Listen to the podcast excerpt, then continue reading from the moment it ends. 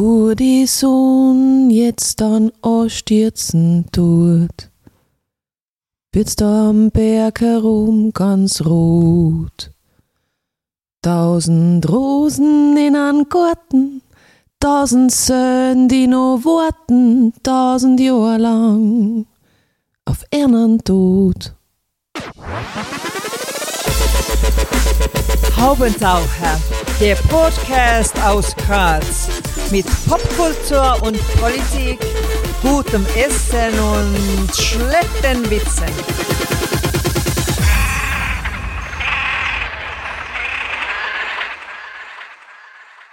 Hier ist der Haubentaucher Podcast. Einmal im Monat gibt es hier neue Kunst und Kultur und andere Haubentaucher-Themen aus Graz und dem Rest der Welt, in dem Fall Wien.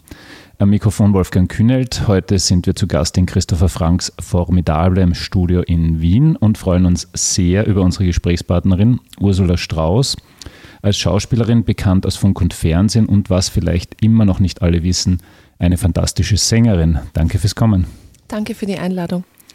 Fangen wir mal am Anfang an. Die kleine Ursula wollte immer schon Schauspielerin werden, sagst du in diversen Interviews. Zugleich warst du, so wie wohl die meisten von uns als Kind, erst einmal ein bisschen schüchtern, habe ich gestern wieder gehört in einem Podcast. Wie hast du das überwunden oder ist da eh noch immer so ein Rest davon da? Ähm, ja, also da ist noch ein guter Rest davon da. Man lernt nur natürlich mit den Jahren und mit der Zeit, das immer besser äh, zu handeln und, und immer besser damit umzugehen. Und als Kind, ich habe drei ältere Brüder, wovon zwei wirklich noch bei mir zu Hause waren, als ich so dann in dieses Leben geworfen wurde. Und das, da hat man ja an der Oberfläche gar keine Zeit für solche äh, fiese Matenten wie, wie äh, schlechtes Gewissen oder Minderwertigkeit, weil da muss man einfach schauen, dass man auch einen Teil kriegt vom, von der Torte. Und das ist letztendlich, glaube ich, so eine komische Mischung, dass wenn ich mit mir allein war, was schon auch viel der Fall war, mit mir allein und meinen Puppen oder meinen Spielgefährten, ähm, konnte ich durch, auch durch dieses Spiel eine andere Sicherheit aufbauen, als wenn diese ständige, weil ich war ja dadurch, dass ich viel jünger bin als meine älteren Geschwister in einer ständigen Vergleichs, nicht Falle, sondern in einer Vergleichswelt und habe immer den Kürzeren gezogen. Und das macht natürlich was mit einem. Aber ich glaube, in dem Fall hat es mich kämpferischer gemacht und stärker. Vor der Schauspielausbildung war dann doch die Kindergartenausbildung. Ähm, hilft das dort Erlernte möglicherweise beim Schauspielen? also ich glaube, was hilft oder äh, was ganz gut ist, ist, äh, Kinder haben ja einen sehr starken Willen und äh, sind noch nicht so gewohnt, in, in so sozialen Strukturen äh, zu funktionieren und, und in sie hineinzupassen. Und im Umgang mit diesen starken Energien ähm, wird man darauf vorbereitet, wie das dann ist, wenn man ins Kunstgewerbe geht, sage ich einmal.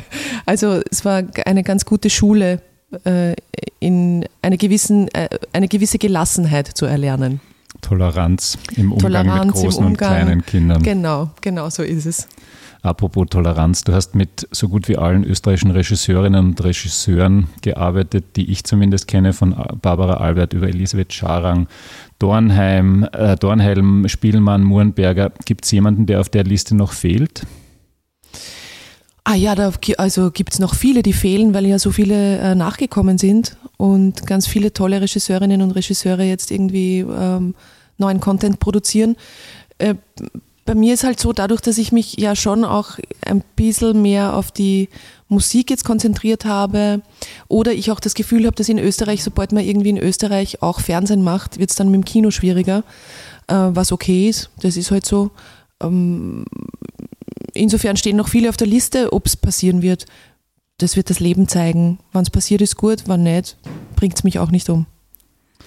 Neben all dieser Schauspielerei bist du außerdem, glaube ich, immer noch Präsidentin der Akademie des österreichischen Films. Nein, das habe ich, das okay. Amt habe ich abgegeben. Okay. Und zwar an die Verena Altenberger.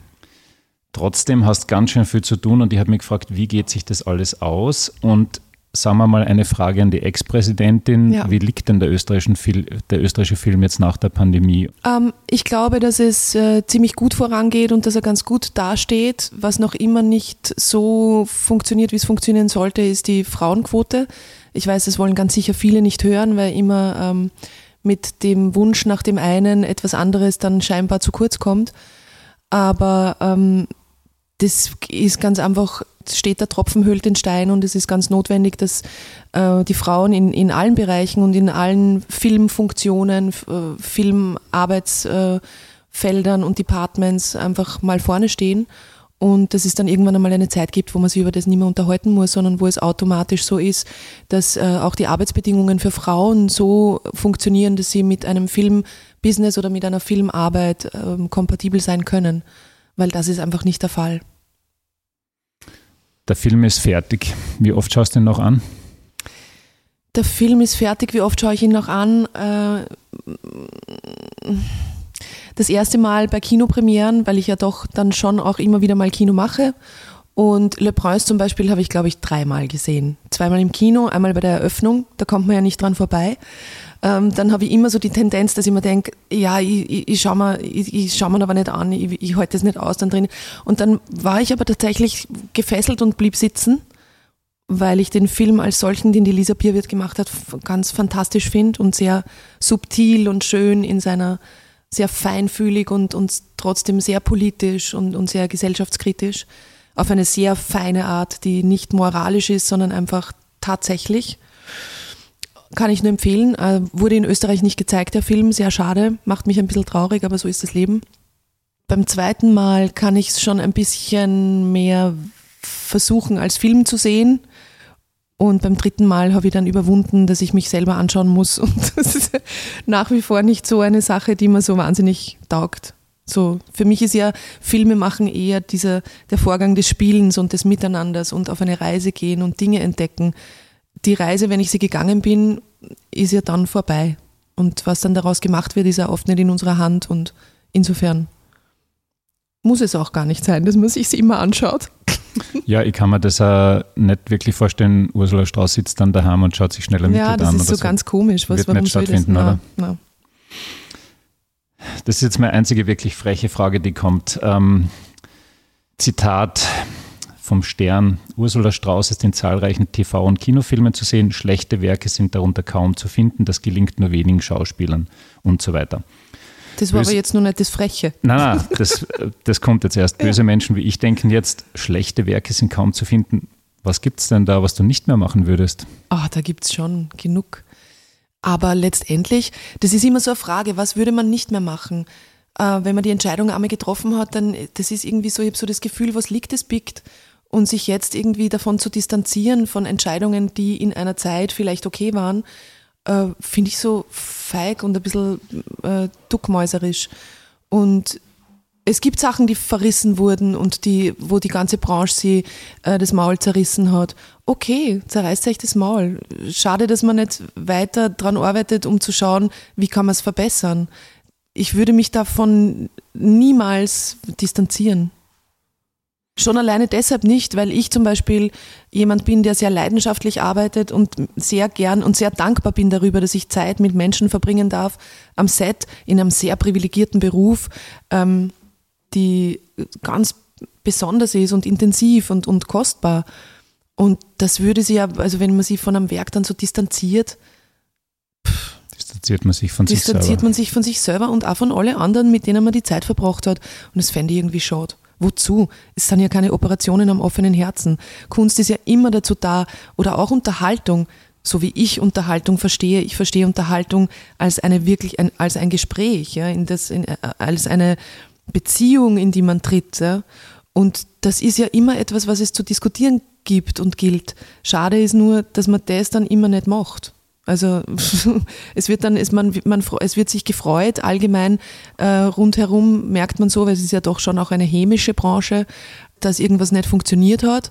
Da freuen sich die Leute dann, aber sie täten niemals den nächsten Schritt gehen und sagen, so, und dann setzen wir uns hin und schauen, warum nicht und machen wir es doch besser. Das finde ich ein bisschen schade, aber ich, das, so ist das. Gehört dazu, man muss es lernen, eine, eine habe ich auch schon ein paar Mal gesagt, eine Elefantenhaut im Kasten hängen zu haben und in die schlupft man dann eine und äh, wächst an, an den Niederlagen. Du hast in einem Interview gesagt, Schauspieler sind halt nicht die sozialsten Menschen. Das wird mhm. sicher stimmen, aber gerade bei dir habe ich den Eindruck, das stimmt nicht. Bist du dann doch manchmal auch unsozial? Ich komme mir total oft unsozial vor. Also so, ich habe irgendwie, also wenn man jetzt zum Beispiel, wenn ich an mein privates Ich denke, ähm, habe ich ganz oft das Gefühl, oh Gott, ich kann, ich, ich mache einen Rückschritt nach dem anderen so und, und entferne mich von meinem sozialen Ich, aber es mag auch an den Herausforderungen liegen, die halt einfach stärker werden. Was ich noch nicht ganz aus all den Interviews äh, rauslesen konnte, die ich gehört habe, ähm, im Zweifelsfall lieber Theater oder Film oder Serie? Ah ja, oder das, wechselt das? Das wechselt. Das, ich, für mich, ich glaube, was für mich das Schlimmste wäre, wäre ausschließlich auf eines äh, reduziert zu sein oder nur ein Genre äh, bedienen zu dürfen. Das ist genauso, wie man so oft die Frage, es gibt ja immer dieses, was hast du am meisten, wenn Journalisten das fragen? Ich hasse es am meisten, wenn, mich nach, wenn, wenn ich nach Ausschließlichkeit gefragt werde. Okay. In jeglicher Form, weil ich kann keine Antwort geben, weil es nicht stimmt. Weil ich kann mich nicht entscheiden, ist äh, Lasagne meine Lieblingsspeise oder Zander. Ich bin froh darüber, dass ich nicht jeden Tag Lasagne essen muss und dass es nicht nur ein Gericht gibt, das mir schmeckt. Und so ist es auch in dem Job irgendwie. Es ist so, der Beruf ist so sinnlich und, und hat so eine, so eine Intensität und auch so eine Magie. Und das ist natürlich, wenn du immer nur eine Bewegung machst, wird die irgendwann so automatisiert und ich glaube, das ist das, was mich antreibt, immer wieder mich neu zu erfinden oder mich in anderen Genres neu zu entdecken, weil das befruchtet sie alles so gegenseitig. Ich freue so. mich jetzt schon auf den Word-Rap am Ende, weil der ist eigentlich so aufgebaut, dass ja, ich. Ich hab's befürchtet. Ja, so ich weiß nicht, ja. vielleicht wäre ich ein bisschen verkürzen. Was ist lieber Stadt oder lieber Land? Lieber Berge oder ja, lieber meine Meer? sind viel besser, das wirst du schon noch sehen. Ja, okay, na vielleicht ist das der erste Wordrap, der mich überzeugt. Ja, die Latte liegt jetzt hoch. Ja. Kommen wir mal zur Musik. War Wann das schon die freche Frage, entschuldige? Ja, ja, die war schon, die ist schon vorbei. Aha. Das war das mit. Ich meine, vielleicht kommen noch welche, die du dann als frech interpretierst, aber also, okay. ich, habe es gar nicht so angelegt, wenn ich ehrlich bin. Der, der, Podcast wird immer, wird immer charmanter und netter im Laufe der Zeit. ähm, Kommen wir mal zur Musik. Wann ja. hast du die Sängerin in dir entdeckt und wann durfte die gleichberechtigt neben der Schauspielerin auftreten? Ähm, entdeckt habe ich es, glaube ich, schon sehr früh. Ich habe immer gern gesungen, als Kind schon. Ich war, also zu meiner Zeit bei meinem Aufwachsen war 74 am Land. Da gab es nicht so viel Förderung oder so viele Jugendprogramme. Da gab es halt die Pfadfinder und die Jungschau. Und überall ist gesungen worden und, äh, und sich kreativ betätigt. Und ich war bei beidem, weil das war das, was man halt ausnutzen konnte und das habe ich ausgenutzt.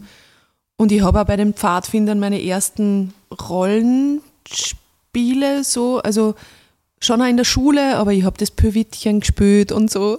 Oder ich habe beim Krippenspiel die Maria darstellen dürfen. Also es ist so parallel, man hat viel gesungen dort und auch viel gespielt. Also insofern hat es am Anfang fast nebenbei entwickelt. Bevor ich Schauspiel ernsthaft in Erwägung ziehen durfte, weil ich dann irgendwie aufgenommen worden bin in der Schule, habe ich eigentlich Gesangsunterricht genommen. Und zwar bei der Eva Haag ähm, ein Dreivierteljahr lang Jazzgesang. Und das hat mir urtaugt, weil da kam dann irgendwie, da war ich, wie alt war ich da? 18? Und da hat es dann langsam begonnen, auch mit den Musikschulen, dass die ihr Programm erweitert haben und nicht nur irgendwie Trompete und alles, was man in der Blasmusik gebraucht hat, ähm, sondern dass es irgendwie so ein bisschen, wurde dann so ein bisschen offener und modernere Musikschuldirektoren haben dann auch irgendwie andere Förderprogramme gebracht. Und so habe ich dann Gesangsunterricht genommen. Das hat mir irrsinnig taugt. Ich habe aber parallel dazu halt schon immer gespielt auch und bin dann auf ein Jazzseminar gefahren parallel zur Aufnahmsprüfung in der Schauspielschule. Die habe ich geschafft. Dann war das Jazzseminar und auf dem Jazzseminar bin ich neben tollen Sängerinnen gesessen, wie der Monika Ballwein und eben der Eva und also so Profis. Ja. Ich habe ja gerade einmal irgendwie angefangen, ein bisschen meine Bruststimme zu entdecken und also war weit davon entfernt, irgendwie eine Improvisation wagen, mich zu trauen, auch nur im Kopf, geschweige denn von einem Ton rausbringen. Und dann wurde aber dieses Mikrofon herumgereicht und es war Improvisationsrunde. Diesen Moment werde ich nie vergessen, ähm, weil alle haben so und sich voll, also voll abgejazzt, urgeil, ganz toll.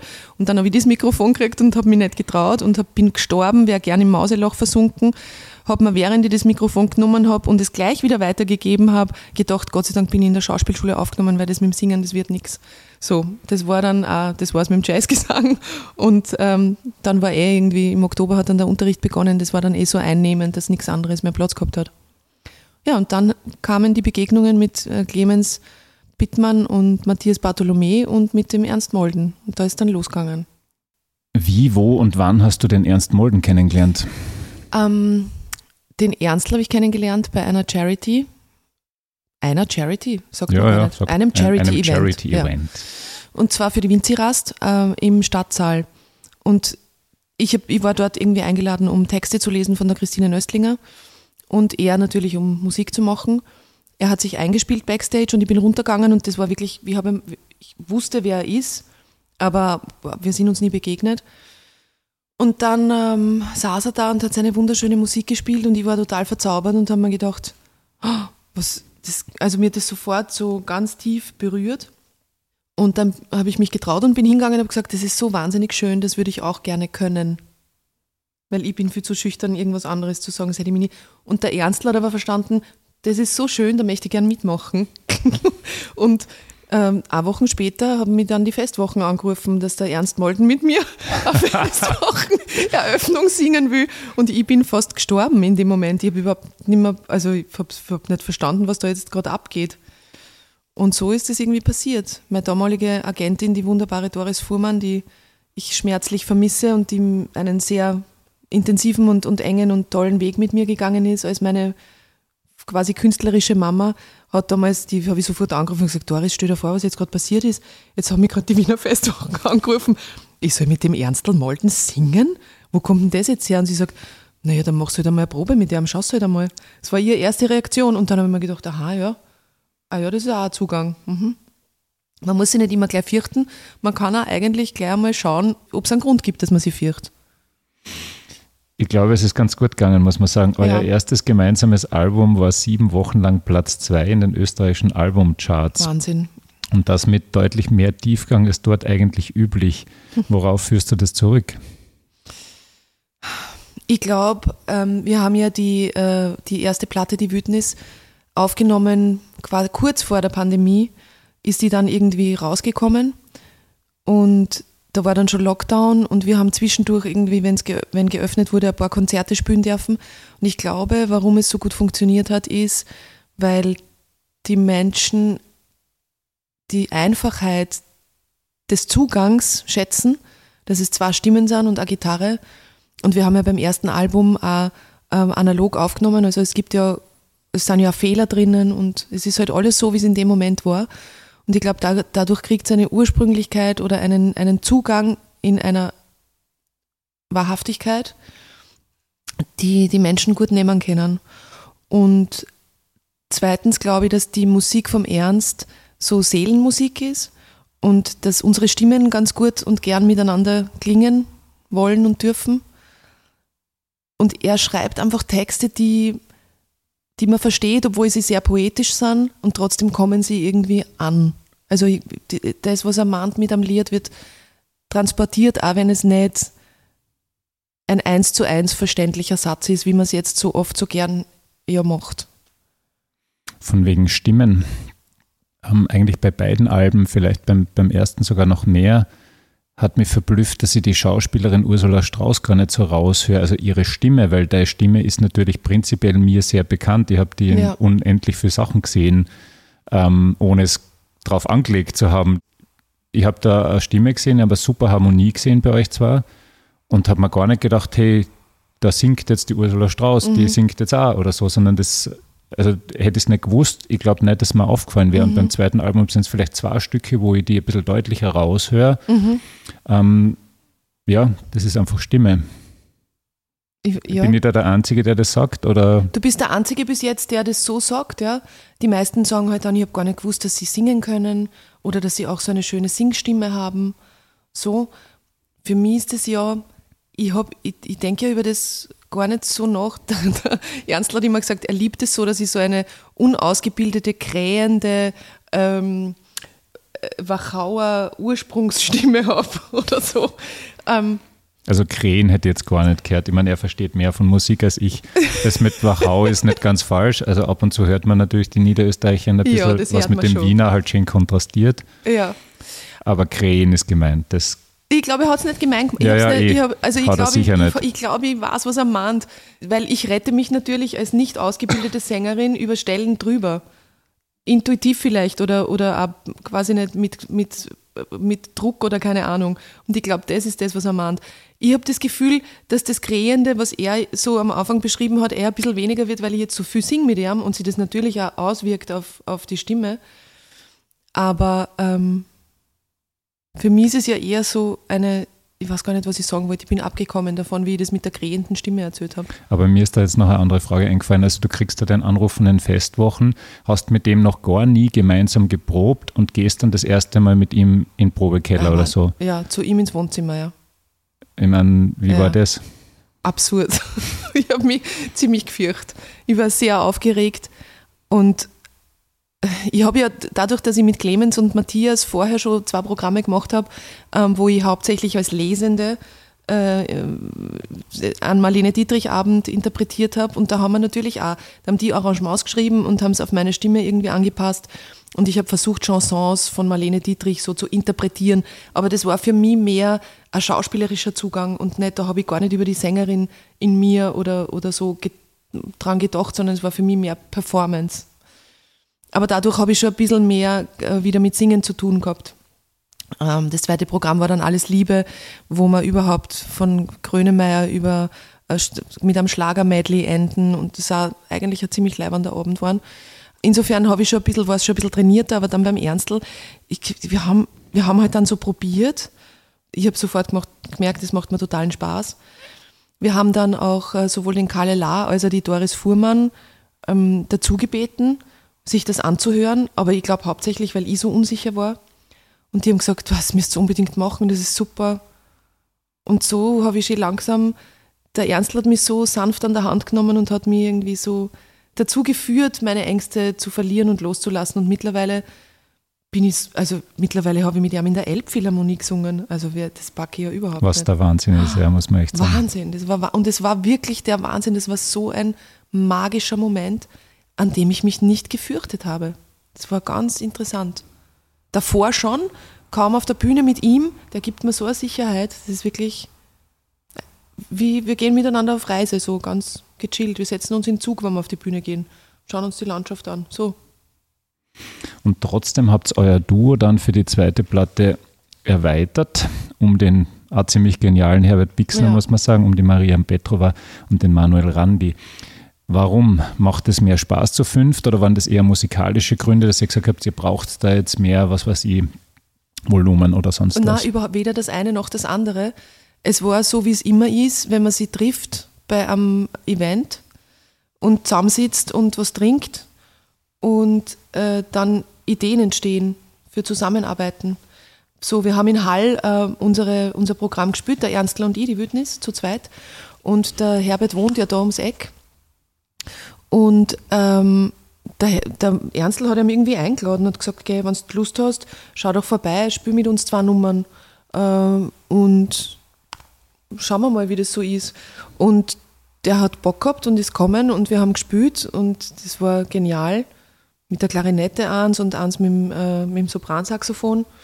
Es war wunderschön natürlich, da in Hall, in dieser schönen Burg. Und dann waren wir Backstage und haben uns so quasi kennengelernt, haben sehr viel geredet über Zeiten auf der Alm, die der Herbert verbracht hat. Und ich bin dann ein, bisschen früher schlafen gegangen, weil ich gerade von Corona genesen war und das nur ziemlich gespürt habe.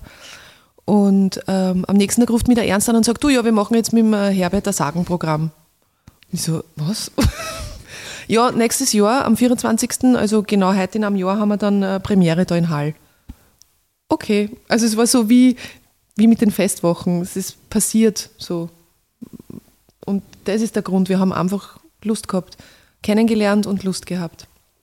Arme Sö. Die arme Sir, ja. Ein super schönes Album, muss man sagen. Alle, die es noch nicht gehört auch. haben, kaufen oder zur Not halt auf diesen komischen Streaming-Plattformen anhören. Ja, genau.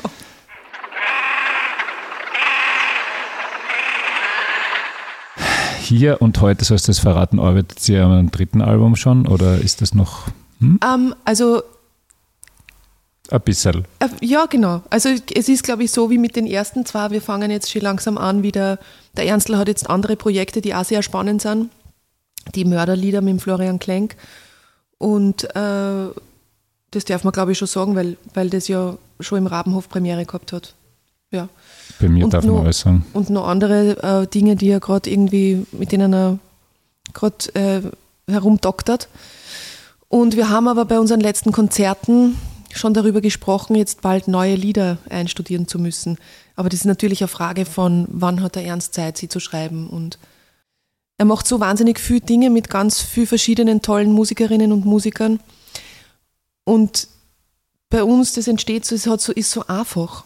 Es, es, Aber das heißt, du weißt jetzt noch nicht, ob ihr das zu zweit macht, zu fünft oder vielleicht in einer ganz anderen Besetzung. Genau, das weiß ich nicht. Das wird er dann schon sagen. Das wird er mir dann schon Wochen vor dem. Auftritt. Beziehungsweise ein bisschen Mitspracherecht habe ich ja auch und ich hätte schon eine Idee, aber ich weiß noch nicht genau, ob ich das. Ja, also Das sagst du ihm dann einfach. das sage ich dann ihm einmal. Schauen wir mal, wie, was er für Nasenlöcher macht. Ich habe ihn für September mal ganz zart avisiert für meinen Podcast. Ah ja, sehr Bis dahin gut. habt ihr es dann schon ausgeredet. Ja, bis dahin wissen wir es. Es ist wirklich schade, dass ich nicht vorher gewusst habe, dass du Entscheidungsfragen hast, weil ich habe da doch etliche und zumindest eine würde ich jetzt schon einmal probieren, weil die ist so toll popkulturell. Der Spotify-Algorithmus sagt zu Ursula Strauß, was anderen Fans gefällt und Pixner und Molden lassen wir jetzt mal aus. Und dann kommt halt diese übliche Liste. Der Nino aus Wien, Felix Kramer, Arik Brauer, Anno Mabo, Anna Mabo, ähm, An- André Heller, Fassmann. Was gefiele dir denn da am besten? Boah, ich finde die alle cool. Okay, passt. Also der Algorithmus hat da nicht gelogen. Na, ich, ich höre das auch gern. Äh, ich, hör, ich bin aber überhaupt sehr aufgeschlossen in viele verschiedene Musikrichtungen. Das Einzige, wo ich nicht so mitkomme, ist Techno. Das ist nicht meins, weil ich, dort, weil ich das verstehe ich nicht. Äh, also mein Körper versteht das irgendwie nicht. Da hat er keine Lust, sich dazu zu bewegen. Und ansonsten bin ich sehr breit gefächert in meinem Musikgeschmack. Was nicht schlecht ist, weil du ja zum Beispiel ein Festival hast, Ja, Wachau in Echtzeit, heuer ab 27. Oktober Ja. mit Theater, Literatur, Musik, Kabarett. Wie gehst du das an? Wie viel Zeit geht da in die Planung rein? es begleitet mich eigentlich immer, das ganze Jahr. Und äh, für mich ist es so, wenn ich mit Künstlerinnen zusammenarbeite, die mich besonders interessieren, also jetzt, wo ich mir denke, ah, das, da gibt es irgendwie einen besonderen Connex, oder auch, die mich besonders reizen, also nicht immer nur positiv, sondern wo ich das Gefühl habe, ah, da muss man kämpfen um eine, um eine gemeinsame Linie, frage ich sie, ob sie Programme haben und schaue mir das an, was sie haben. Und mittlerweile ist es so, dass sich viele auch von sich aus bewerben, weil, also verständlich, weil es gibt gutes Essen, guten Wein, die Locations sind zauberhaft und mein Team ist ganz entzückend und professionell. Und insofern begleitet mich, ist es eigentlich wirklich ein ständiger, ständiges Mit, Mitnehmen. Die Liste ist lang. Ich habe ein bisschen das Problem, auch natürlich durch Corona, dass vieles dann nicht gespielt werden konnte, dann wieder, also bis sich das dann wieder in einen normalen, ich glaube, heuer haben wir das erste Mal äh, wieder ein Programm, wo, wo wir nichts wiederholen, was schon einmal im Programm Geplant gestanden ist. Mhm.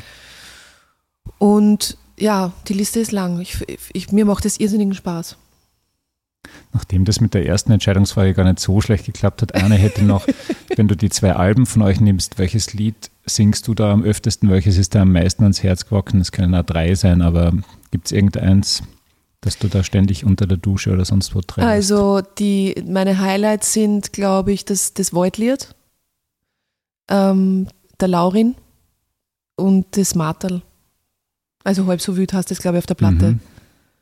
Wo es um diese Frau geht, die ähm, von ihrem Mann vertrieben wurde, weil sie scheinbar ihn betrogen hat. Ob das stimmt oder nicht, aber die ist ja dann irgendwie daran gestorben und ist eine wahre Geschichte. Und ich habe irgendwie immer das Gefühl, wenn dieses Lied gesungen wird, ist die irgendwie da. Ja, die kommen schon vorbei auch manchmal. So, jetzt kommen wir natürlich trotzdem noch einmal kurz. Schau, ich kann ja nicht, das ist ja nicht möglich, dass ich nur einfach ein Ding sage, ja, sondern das ich muss dann ja. immer. Man, ich meine, mehrere Entscheidungen hat man eigentlich dann schon oft im Leben, so ist Ja, ja nicht. gut. Kann sich ja ändern. Wie gesagt, in, in der Hardcore-Entscheidungssektion sind wir jetzt noch nicht. Jetzt kommen wir noch einmal kurz in die, in die Seriengeschichte. Ja. Ähm, was ich mich gefragt habe, wie geht sich sowas aus? Wie schnell ermittelt über 15 Jahre? Wie haltet man das auch durch als Schauspielerin? indem es ganz viele Pausen gibt und das Format nicht einer normalen Serienproduktion ähm, entspricht. Das hat von Anfang an, wir haben die ersten vier Staffeln, also wir haben ja begonnen mit einem mit zwei Pilotfolgen, wo ich noch gedacht habe, das sind einfach zwei 90er fertig und gar nicht im ersten Moment gecheckt habe, dass es um ein Serienformat geht. Dann haben wir vier Staffeln durch, äh, durchproduziert. Das war sehr anstrengend. Also es war toll. Das war, ich möchte das nicht missen, ich habe das geliebt. Aber bei der vierten Staffel habe ich gemerkt, boah, jetzt geht mir schon langsam die Puste aus. Und ich bin ja jemand, der das dann nicht kann. Nur eines und nur, und ich habe in den Pausen von schneller deshalb immer andere Dinge noch gearbeitet, um nicht, auch nicht in diese äh, Ausschließlichkeitsfalle zu tappen.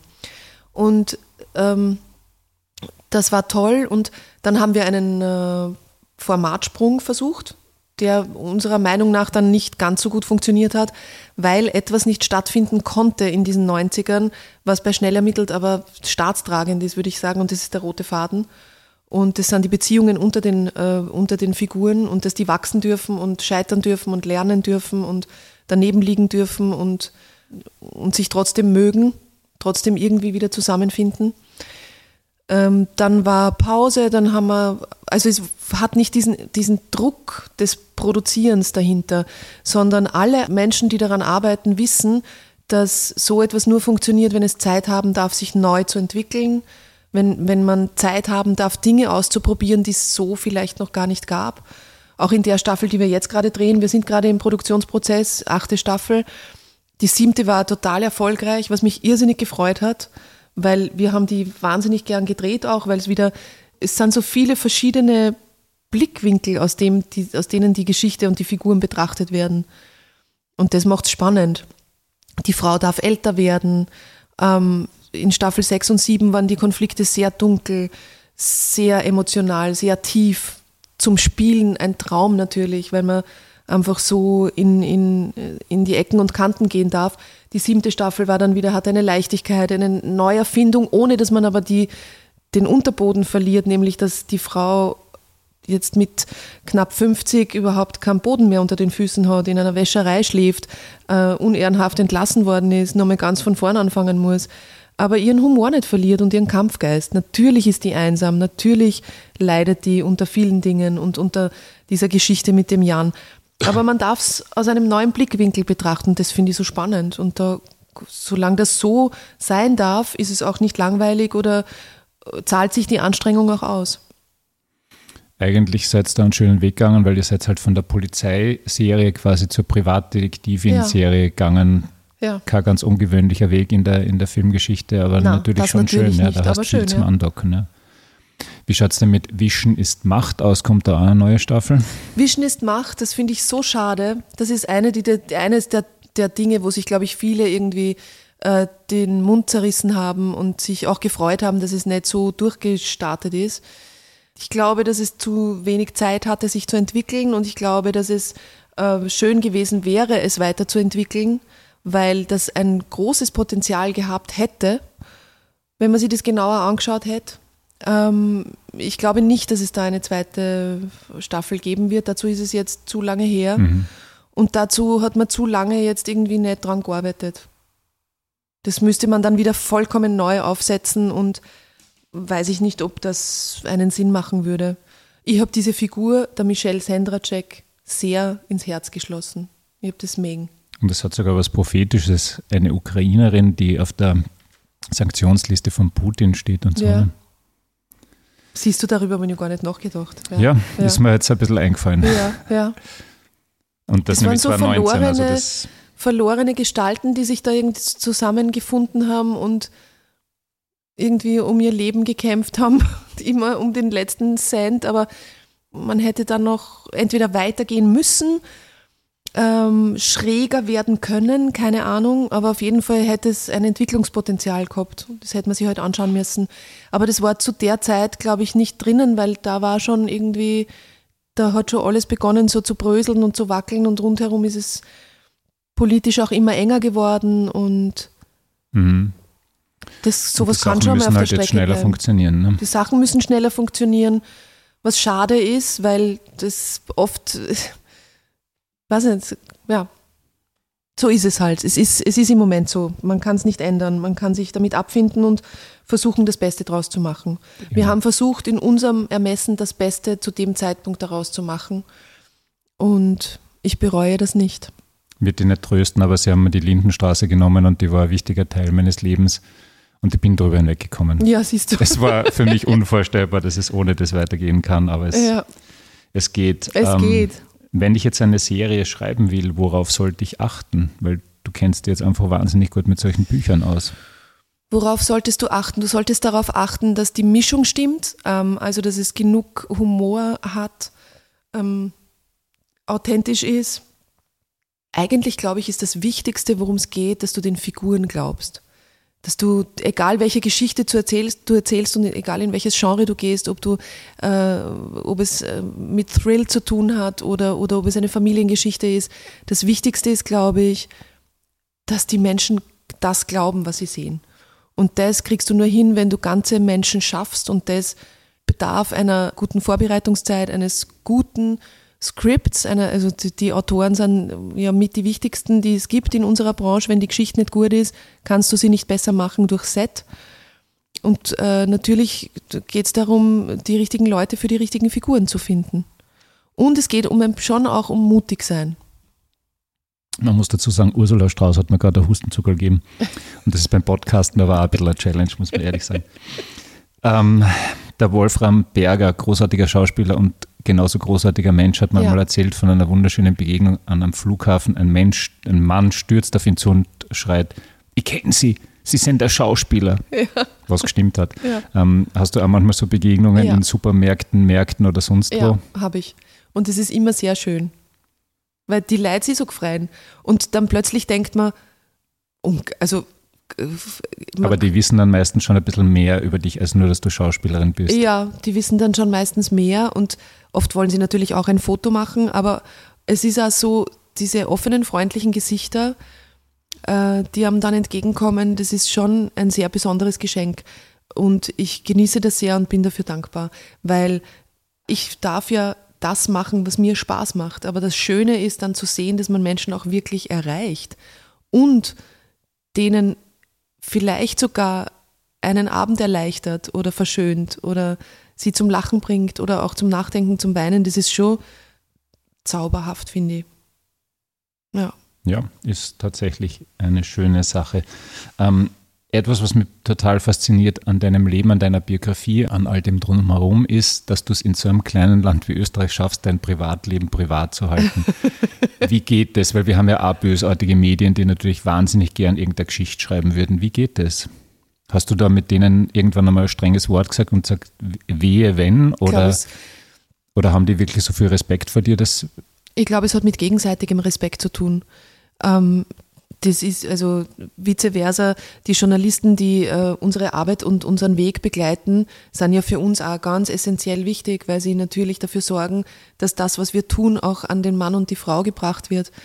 Ähm, so wie du in den Wald hineinrufst, so schallt es zurück. Also ich habe natürlich am Anfang, als das mit schneller Mittel so losgegangen ist und plötzlich so eine breite Öffentlichkeit da war, äh, musste ich sehr konsequent sein. Da habe ich ähm, mich sehr konzentrieren müssen, oft bei Interviews, um nicht in eine Falle zu tappen. Aber da war irgendwie auch noch das Interesse natürlich größer. Da war ich 30 und noch auf dem Markt. Das ist ja bei Frauen, wird ja das Privatleben immer uninteressanter, je älter sie werden, weil man ja der Frau das sexuelle Wesen komplett abspricht. Aber damals war ich genau im richtigen Alter, der Durchstarter, das nette Mädchen, so, äh, keiner kennt's. Ähm, sie ist nicht ganz schier, aber auch nicht ganz fesch. Es ist ganz interessant. Also so. Und da wurde schon sehr nachgebohrt. Da musste ich mich sehr konzentrieren. Ich habe es aber durchgezogen, weil ich genau gewusst habe, ähm, mein Süßer zum Beispiel, der würde es nicht. Der ist keine Person der Öffentlichkeit. Der steht auf das nicht und es ist sein gutes Recht, ähm, sich bedeckt zu halten. Und für mich ist es mein Schutzbereich. Und es ist doch so uninteressant. Ich, also wenn es nicht reicht, eh genug, was, was zu diskutieren gibt über Figuren und über Liedtexte und über Inhalte, ähm, dann, dann war es nicht. Also nichts Langweiligeres, als über mein Privatleben zu reden, weil das ist wie jedes andere. Eh, aber dass es nicht angereizt hat, dagegen die Norm zu verstoßen.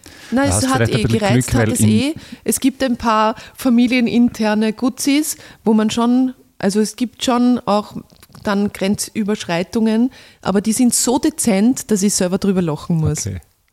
So, also wenn man genau hinschaut und genau recherchieren wollen würde, würde man das schon alles finden, aber Es ist sehr dezent und das finde ich eigentlich auch ganz nett. Es ist so ein bisschen ein Spiel. Ein Spiel. Ja.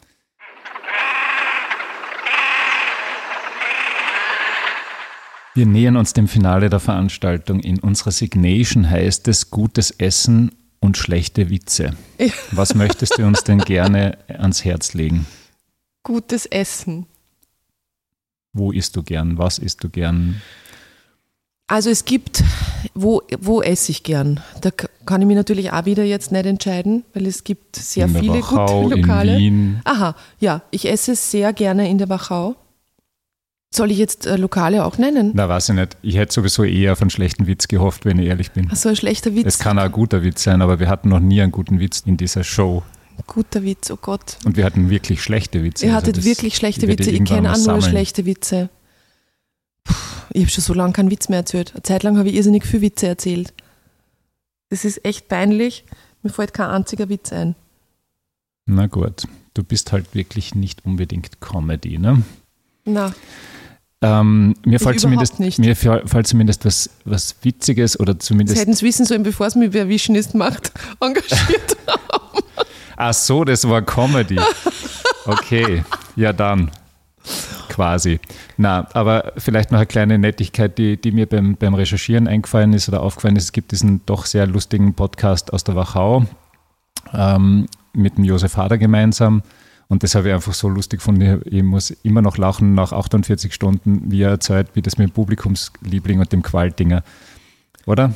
Kannst du noch erinnern? Ich kann mich erinnern, es war herrlich. Ich finde das wahnsinnig super und äh, man soll keine anderen Podcasts empfehlen, aber den einen werden wir in den Show Notes möglicherweise verlinken.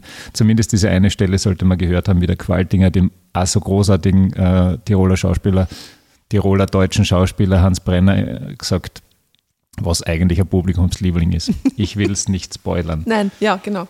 Genau. So, und jetzt, Ursula, jetzt musst du stark sein. Jetzt oh Gott, kommt der Wordrap. Oh, Sorry. Aber du kannst dir immer beides nehmen. Du willst eine Platte auflegen, es geht sich aber nur eine aus. Ambros oder Danzer. Danzer. Du hast als Kind viel Maria Bill gehört, ja oder nein? Ja. Six, das habe ich wieder gehört. Mhm. Das finde ich ist eine schöne Referenz, weil das war so für mich als, als junger Kerl war das die Verbindung zwischen Schauspiel und Musik. Mhm. Und du bist es jetzt wieder, ja, ein Wow, danke. bisschen später. Der ORF ruft dich an, du musst dich entscheiden, Dancing Stars oder mit dem Molden zum Song Contest. Okay. Oder aber sie zeigen nie wieder einen Film mit dir. Wie entscheidest du? Ich gehe mit dem Ernstl zum Song Contest. Wäre nicht schlecht, finde ich. Ja, finde ich auch, es wäre lustig. Wird schon gehen. Ö1 oder FM4? Äh, Ö1 oder F5, da kann ich mich nicht entscheiden. Okay, beides. Ja. Rot oder schwarz? Als politische Farbe Nein, auf jetzt keinen oder Fall. als Ich Farbe? frage doch nicht die Tochter eines ÖVP-Bürgermeisters, würde ich kann ich mich auch nicht entscheiden. Beides. Rot ist schon meine Farbe, aber schwarz schön, stehe ich auch drauf. Okay. Liebe Ursula, vielen herzlichen Dank, dass du da warst, dass du dir Zeit genommen hast, ähm, dass du also schnell zugesagt hast. Das war Wahnsinn. Ähm, Sehr gerne. Ich habe es sehr genossen. Ich danke dir sehr für die Einladung und es war tatsächlich der beste Wordrap, den ich jemals ähm, erfahren durfte, gefragt wurde. Wie sagt man da? erfahren Das durfte. war der Super, beste Wordrap. Das ist schön. Ja. Herzlichen Dank, Ich liebe danke dir. Hörerinnen und Hörer, auch euch. Danke fürs Dabeibleiben. Nächstes Monat gibt es mehr, heißt so schön. Ähm, wenn ihr den Podcast abonniert, freuen wir uns. Wenn ihr ihn rezensiert, freuen wir uns. Wenn ihr uns liked oder weiterempfehlt, freuen wir uns auch. Danke an das Pod für die Produktion und danke an Ulla Kurika, die unsere Signation gesprochen hat. Bis zum nächsten Mal. Auf Wiederhören. Das war der Haubentaucher Podcast. Nächstes Monat gibt es mehr.